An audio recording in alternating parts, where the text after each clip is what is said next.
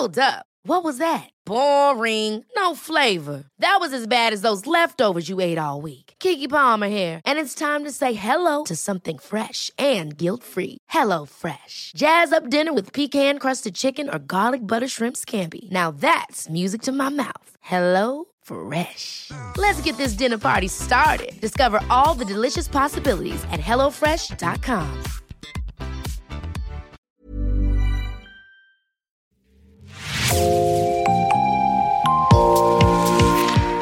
Bonjour et bienvenue dans Podcasting, l'actu dans la poche, le podcast quotidien d'actualité du Grand Sud-Ouest. Chaque jour, suivez-nous à la découverte de l'information régionale avec les journalistes et chroniqueurs du territoire. Je m'appelle Jean Berthelot de Lagleté et l'épisode du jour vous est présenté par Myrène Garay-Coechea de l'équipe Podcasting.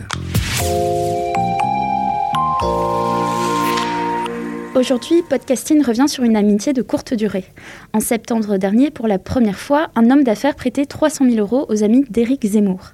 Deux mois plus tard, fin novembre, il annonce qu'il retire finalement son soutien. Charles Gaff a 78 ans et vous le connaissez peut-être sans le savoir. Sa fortune a permis au club de rugby BO, Biarritz Olympique Pays Basque, d'éviter la faillite. Mais sa personnalité et celle des dirigeants qu'il a choisis, comme Jean-Baptiste Aldiger, ont aussi plongé le club dans un tourment profond. Charles Gave, le financier d'extrême droite qui roule, enfin qui roulait pour Zemmour, c'est le titre de l'enquête qui a été publiée le 5 septembre par Libération. Jérôme Le Filiatre, bonjour. Bonjour. Vous êtes grand reporter, spécialiste des thématiques d'économie et de pouvoir. Vous nous accueillez dans les locaux de Libération à Paris.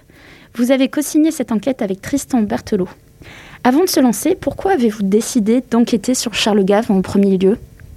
Parce qu'il avait fait une déclaration dans la presse euh, pendant l'été, c'était dans, Paris Match, pour dire qu'il allait soutenir euh, Éric Zemmour euh, s'il se lançait effectivement dans une candidature à l'élection présidentielle. Et c'était un des premiers hommes d'affaires à annoncer son soutien à Zemmour. Or, dans une campagne présidentielle, quand même, l'argent, c'est un, un, air important. donc c'est pour ça qu'on a décidé de, s'intéresser à ce personnage, pour savoir d'où il venait, comment il avait fortune, quelles étaient ses opinions politiques, ce genre de choses. Alors d'où il vient? Charles Gave, né en 1943 à Alep, en Syrie. Le pays vient tout juste de voter son indépendance. Il grandit dans quel milieu là-bas? Il grandit dans un milieu militaire parce que son père est officier de l'armée française là-bas. Son père était un des quelques officiers qui a décidé de suivre le général de Gaulle pendant la guerre plutôt que le maréchal Pétain. C'est vraiment important pour lui parce que dans tous les portraits qui retracent sa vie, il insiste beaucoup sur ce fait euh, qu'il classe du côté des patriotes, selon lui, euh, historiques, des gaullistes, en tout cas dans ce qu'il raconte, dans ce qu'il rapporte euh, aux gens. Il revient en France après la guerre et il passe euh, une partie de sa jeunesse euh, dans le sud-ouest, à l'université de Toulouse, où euh, il décroche un diplôme d'économie. Rapidement, il se, tourne vers le, monde des affaires. En 1981, le président socialiste François Mitterrand est élu. Charles Gave a 37 ans. Il prend alors une décision radicale. Racontez-nous. Eh ben, il décide de, de partir de France. C'est un choix, dit-il, euh, idéologique, hein, parce qu'il ne veut pas euh, vivre dans un pays euh, dont l'exécutif est en partie dirigé par des communistes. Donc ça le classe hein, politiquement, et il part à Londres, ce qui est assez raccord avec ses envies professionnelles, puisqu'il travaille dans, la, dans le milieu économique, dans la finance, donc aller à Londres à cette époque, au moment où où euh, tout est dérégulé, euh, c'est assez logique. Il insiste bien euh, sur le fait que c'est pas un choix fiscal hein, de partir de France, mais que c'est un choix idéologique, parce qu'il imagine que la gauche au pouvoir avec des ministres communistes, c'est une gauche qui va prendre beaucoup d'argent à ceux qui réussissent, faire, faire payer des impôts incroyables, et lui, pour lui, ça, c'est insupportable, ce qui est une constante dans toute sa vie. Donc il traverse la Manche pour aller s'établir dans la capitale britannique. Dans votre article, vous utilisez l'expression le loup de Londres, puis de Hong Kong. Pourquoi? C'est un peu ironique, hein, euh, ça fait référence au film de Scorsese, Le loup, de Wall Street. Euh, c'est parce qu'il y, a vraiment chez lui euh, cet appétit cette, pour, le monde financier. C'est quelqu'un qui, est idéologiquement du côté de la dérégulation, du libéralisme, euh, à Londres, donc il, s'établit euh, au cœur de la City et euh, il se lance dans la gestion d'actifs et dans la recherche financière. Donc c'est deux, deux métiers qu'il continuera de, de, pratiquer tout au long de sa carrière. la gestion d'actifs, bah, c'est le fait d'investir des fonds dans des entreprises ou dans des portefeuilles financiers et de, de faire fructifier ces, ces, investissements. Et puis la recherche financière, c'est euh, du conseil en investissement, c'est-à-dire que euh, on a une équipe d'analystes qui regardent un peu euh, les grands mouvements de capitaux sur la planète et qui conseillent à des clients quels seraient les meilleurs choix d'investissement à faire pour faire fructifier leur propre portefeuille. En 2015, la fortune de Charles Gave est faite. Il rentre en France. Que fait-il? Après Londres, il s'établit en 2001 à Hong Kong. C'est important de noter aussi cette étape. Il comprend que le nouveau centre du monde, euh, économique, euh, financier, c'est la Chine. Il fonde une nouvelle compagnie qui s'appelle GAFCAL en 2001, qui existe toujours, et qui est euh, la compagnie d'ailleurs qui, lui a permis de, racheter le, club du Biarritz Olympique. Ça dure oui, une quinzaine d'années, et en 2015, il décide de rentrer en France. Il a un âge déjà euh, conséquent à cette époque, sa carrière est derrière lui, sa carrière professionnelle, sa fortune est faite. Il rentre en France et c'est un, nouveau chapitre de sa vie qui s'ouvre parce que là, il est dans une logique euh, d'influence.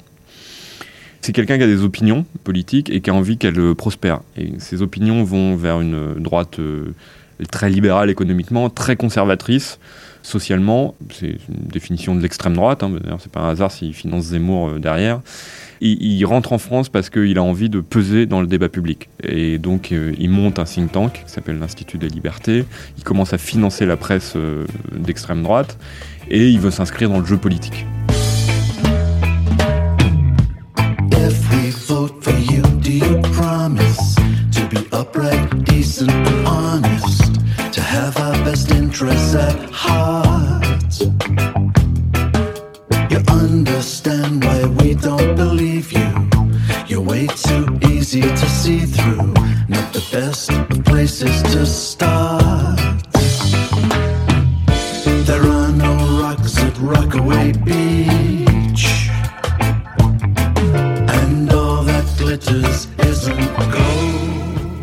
Jeu politique, il se rapproche de quelle personnalité à cette époque C'est euh, Nicolas Dupont-Aignan, le président de Debout la France, qui, je rappelle, en 2017, au second tour de l'élection présidentielle, a appelé à voter pour Marine Le Pen contre Emmanuel Macron.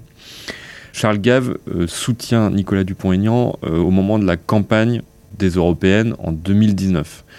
Il dit énormément de bien de lui euh, dans la presse, il le trouve courageux parce qu'il a justement appelé à voter Marine Le Pen au, second tour de, l'élection présidentielle précédente. Et il lui apporte un soutien financier très très important parce qu'il lui promet un prêt de... Il signe hein, tous les deux pour un prêt de 2 millions d'euros ce qui est colossal euh, pour un, parti comme euh, Debout la France qui a peu de ressources financières. Donc ça montre euh, quand même à la fois la richesse de Charles Gave, 2 millions d'euros c'est quand même pas rien, et ça montre aussi sa volonté, son désir de peser dans le débat public. cette promesse financière, elle s'accompagne de conditions. C'est d'être présent sur la liste que conduit Nicolas Dupont-Aignan aux, européennes euh, Charles Gave est présent, euh, doit être présent sur la liste, plutôt en bas de liste, donc euh, dans une position non éligible.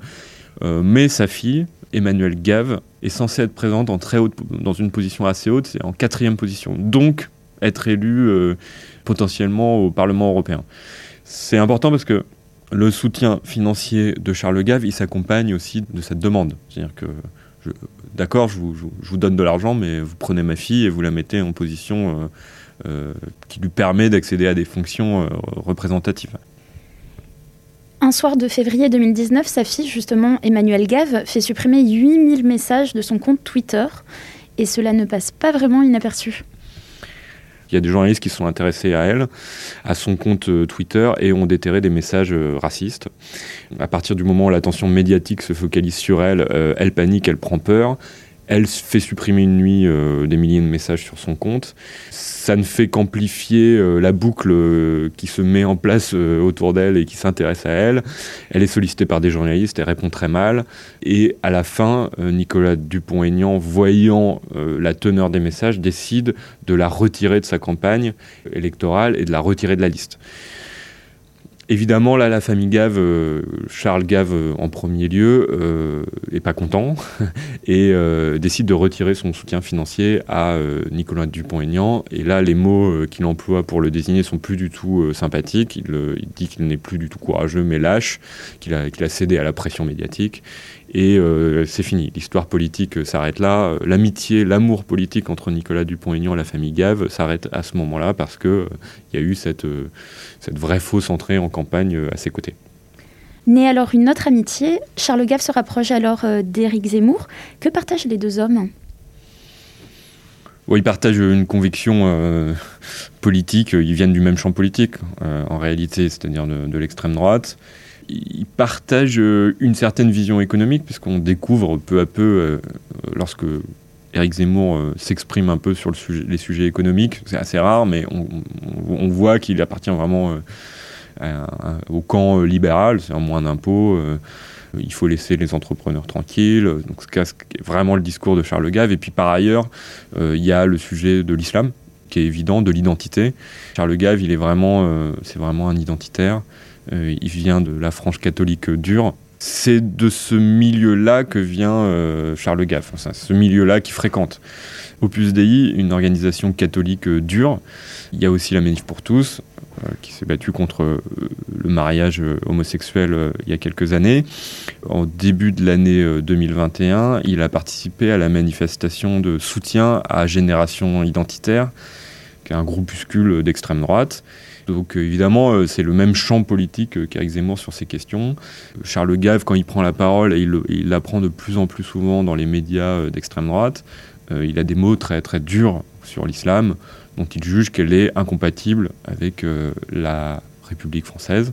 Et c'est le même avis euh, que défend Éric Zemmour euh, partout depuis des années. Au début de l'année 2020, T1, c'est à ce moment-là que les deux hommes se rapprochent, se rencontrent, jusqu'à ce que Charles Gave affiche son soutien publiquement. Donc dans une déclaration à Paris Match, dans laquelle il dit Zemmour, les, mots ne sont pas tout à fait exacts, mais euh, il vient du fond du Sahara et il parle comme Georges Bernanos. Georges, Bernanos étant un écrivain euh, euh, du XXe siècle chéri par le monde catholique.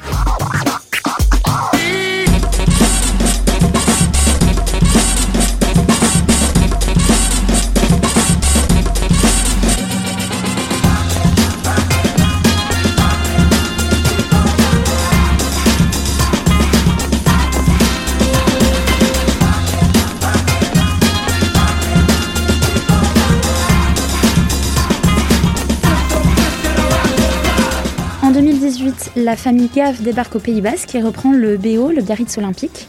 11 millions d'euros sont injectés et permettent d'éviter la faillite du club de rugby. Est-ce qu'on peut parler d'une lune de miel avec le BO Je crois que l'expression de lune de miel est la moins adaptée pour évoquer la relation entre Biarritz et les Gaves. Euh, effectivement, ils, reprennent le club. C'est des, vrais fans de rugby hein, depuis toujours. Euh, le père, euh, euh, Charles Gave, a, découvert le rugby euh, évidemment dans, le sud-ouest, à, Toulouse, quand il, était, jeune, quand il était étudiant.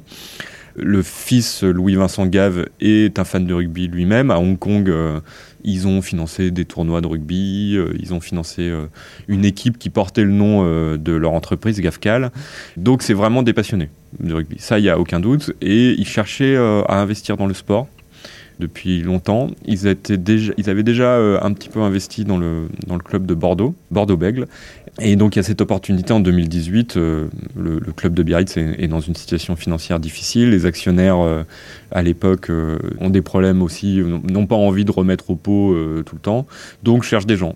Arrivent les gaves par connexion rugbystique, si je puis dire, et évidemment déjà tout de suite ça se passe assez mal au bout de quelques semaines, en fait, il y a déjà des déclarations tapageuses dans la presse. Euh, les Gaves et leur, euh, donc le, président qui mettent euh, pour diriger le club, donc Jean-Baptiste Aldiger, un ancien joueur, font des déclarations très très dures contre les anciens actionnaires, disant que les, les, comptes sont désastreux, etc. Donc tout de suite, on est dans une tension assez forte. Les rapports avec la presse sont plus tendus que jamais. Pourquoi? Oui, très vite, les, rapports se tendent avec, euh, la presse, notamment avec euh, Sud-Ouest, mais pas, que, parce que fait, les gaves ne supportent pas, et Jean-Baptiste Aldiger non plus, que l'on critique leur mode de fonctionnement. C'est-à-dire que dès qu'il y a un article critique, ils prennent la mouche. la presse fait son travail, ben, très bien même d'ailleurs. Sud-Ouest, c'est un, très bon journal. Les, les, journalistes qui travaillent sur le rugby à Biarritz sont très bons, connaissent très bien leur matière. Donc évidemment, ils disent pas que tout est formidable. Et euh, les rapports se tendent euh, extrêmement vite. Euh, ils interdisent aux, joueurs du, BO de parler à Sud-Ouest. C'est-à-dire qu'ils n'ont pas le droit de répondre en conférence de presse à, leurs questions, ce qui donne des scènes assez surréalistes où les joueurs disent bah, Désolé, j'ai l'interdiction de vous parler. Donc les journalistes de Sud-Ouest mettent en place des, stratégies de contournement. Ils demandent à leurs collègues de France Bleu ou d'autres médias de poser les questions à leur place la, famille Gave et Jean-Baptiste Aldiger font des communiqués pour, euh, pour accuser Sud-Ouest d'avoir un traitement euh, injuste à leur égard et euh, défavorable parce que, disent-ils, ils ont arrêté un, partenariat financier entre le club et Sud-Ouest. Donc, d'après eux, Sud-Ouest se vengerait en faisant des articles négatifs. évidemment, Sud-Ouest réagit, euh, décident de faire euh, d'attaquer en diffamation, procès qu'ils ont gagné euh, au final. Ça a été confirmé en appel. Donc les, les gaves sont un peu prêts à tout ils usent de méthodes qui sont des méthodes trumpistes en fait. Euh, c'est-à-dire que c'est les mêmes méthodes que Trump. Ils accusent la, presse, ils attaquent euh, sans cesse dès que quelque chose leur va pas. Il y a une anecdote euh, célèbre à Biarritz, c'est le, jour où Jean-Baptiste Aldiger a distribué dans tout le stade des, casquettes rouges avec marqué dessus Make Journalism Great Again, donc reprenant le slogan trumpiste. C'est quand même assez déliant de, de, faire ça. Et c'est polémique sur polémique depuis qu'ils sont arrivés, avec euh, l'environnement. Même si euh, les résultats euh, sont plutôt bons, puisqu'ils ont réussi à remonter en top 14. Bon, ils sont derniers actuellement, donc là c'est un peu dur cette, cette, saison, mais ils ont quand même réussi à remonter le club de la deuxième division à la première division. Septembre 2021, la direction du BO confirme que le club créé en 1913 pourrait être délocalisé très très loin de la côte basque, à près de 1000 km à Lille. D'où vient cette curiosité? C'est une très curieuse idée, effectivement, de, vouloir déplacer un club euh, si fondamental dans l'identité de la ville de Biarritz à Lille. C'est d'autant plus bizarre pour des gens qui se revendiquent comme des identitaires, qui professent le zémorisme. C'est-à-dire que là, moi, pour moi, il y a un espèce de déracinement d'une tradition que je ne comprends pas, que je trouve incohérente euh, par rapport à leur discours politique. Les relations des dirigeants du BO, elles sont aussi tendues avec euh, l'environnement politique local et notamment avec la maire de Biarritz, Maïder euh, Arostegui, euh, parce que la tension avec la mairie, elle, se, noue autour d'un projet immobilier. Les Gaves voudraient que le plateau d'Aguilera, qui accueille notamment le stade mythique du BO, soit entièrement refait. Il y, a tout un projet immobilier là-bas. Et euh, il voudrait que le stade euh, voilà, soit compris dans cette rénovation euh, immobilière de grande ampleur, qu'il y ait un centre de formation qui soit créé et que voilà, il y ait aussi des bureaux, des, logements, etc. Évidemment, la situation du marché immobilier étant ce qu'elle est à, Biarritz, avec peu de fonciers à rénover, avec les enjeux financiers que ça représente, c'est beaucoup d'argent, Biarritz c'est quand même une ville très très chère de ce point de vue-là, la famille Gave espère aussi faire une opération immobilière Certains disent qu'elle est venue aussi pour ça, à Biarritz. Dans une région avec laquelle elle n'avait pas d'attache, disent qu'ils sont venus aussi pour faire un coup immobilier. La nouvelle maire de Biarritz, qui a été élue en 2020, n'est pas d'accord parce que dit bon, bah, ils sont, ces gens sont riches, euh, ils ont beaucoup d'argent, ils doivent participer aussi à la rénovation du stade. Euh, c'est hors de question que la collectivité locale, la communauté euh, publique paye, prenne tous les frais à sa charge il y a un désaccord financier en fait entre les deux parties.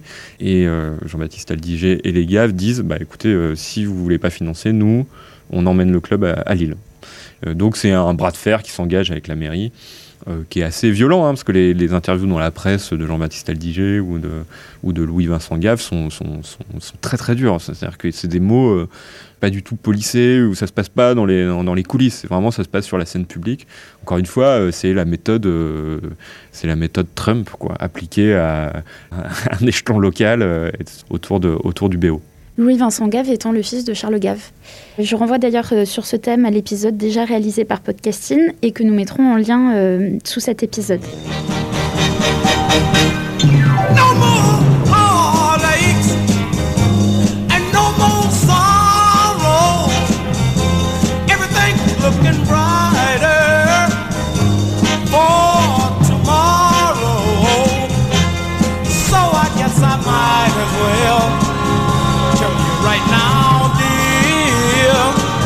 That your replacement is Your replacement is real. Your replacement is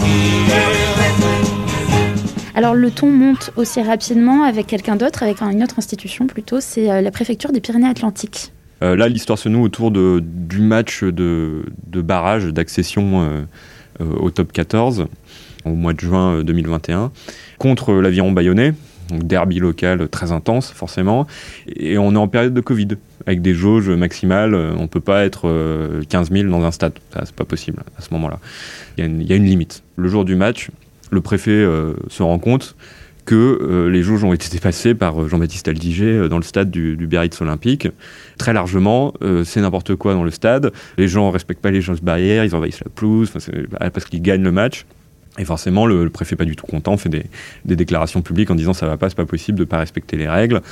Et euh, le Biarritz Olympique, au lieu de dire euh, oui, on aurait dû respecter les règles euh, de distanciation sociale et les règles sanitaires, attaque le préfet de façon euh, bizarre, encore une fois, en disant qu'il a voulu récupérer des billets euh, pour le match sous le manteau, etc. Enfin, une attaque frontale, encore une fois. Euh, donc évidemment, ça se passe pas bien. C'est typique d'une méthode extrêmement conflictuelle qui est mise en place par le président euh, Aldiger, mais aussi par, évidemment soutenu par la, très soutenu par la famille Gave.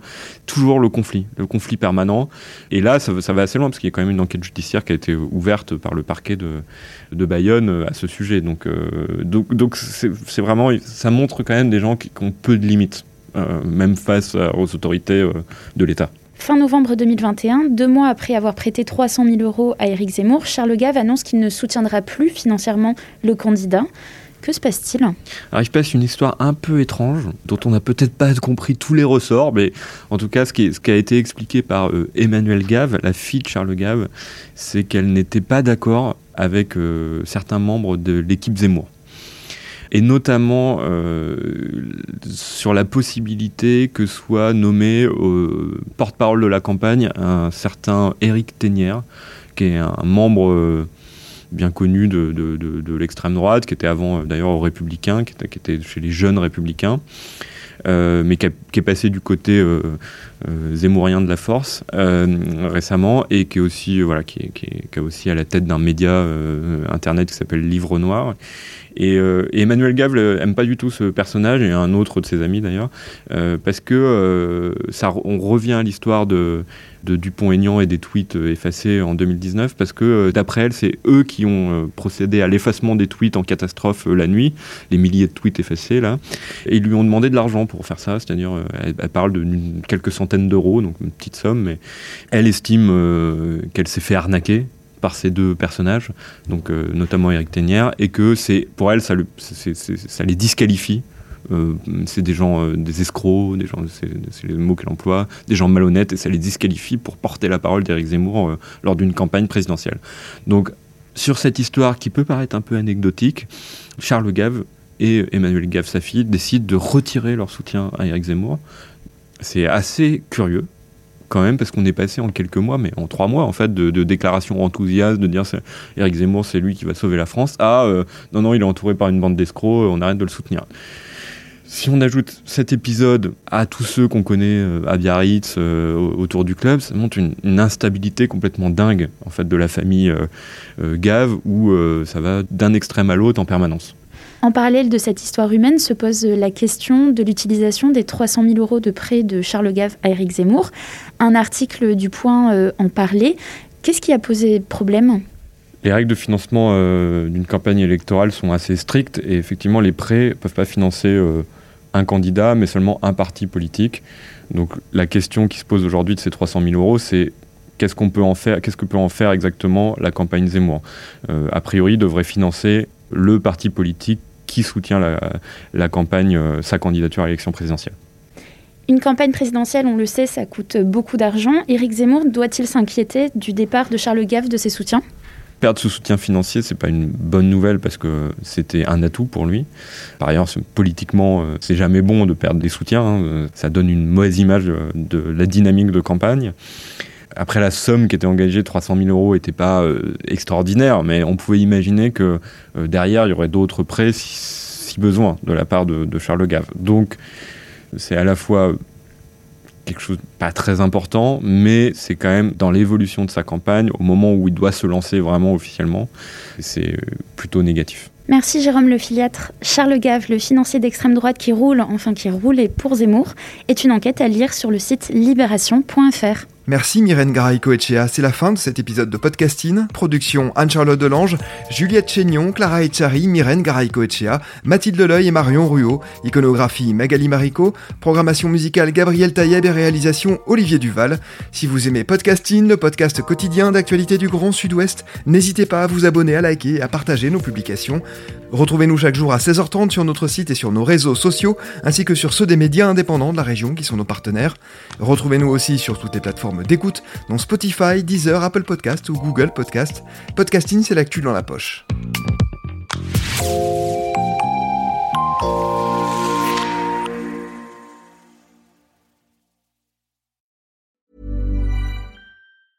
Ever catch yourself eating the same flavorless dinner three days in a row?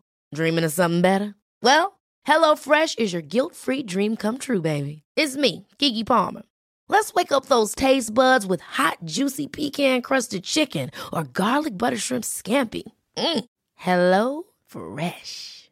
Stop dreaming of all the delicious possibilities and dig in at HelloFresh.com. Let's get this dinner party started.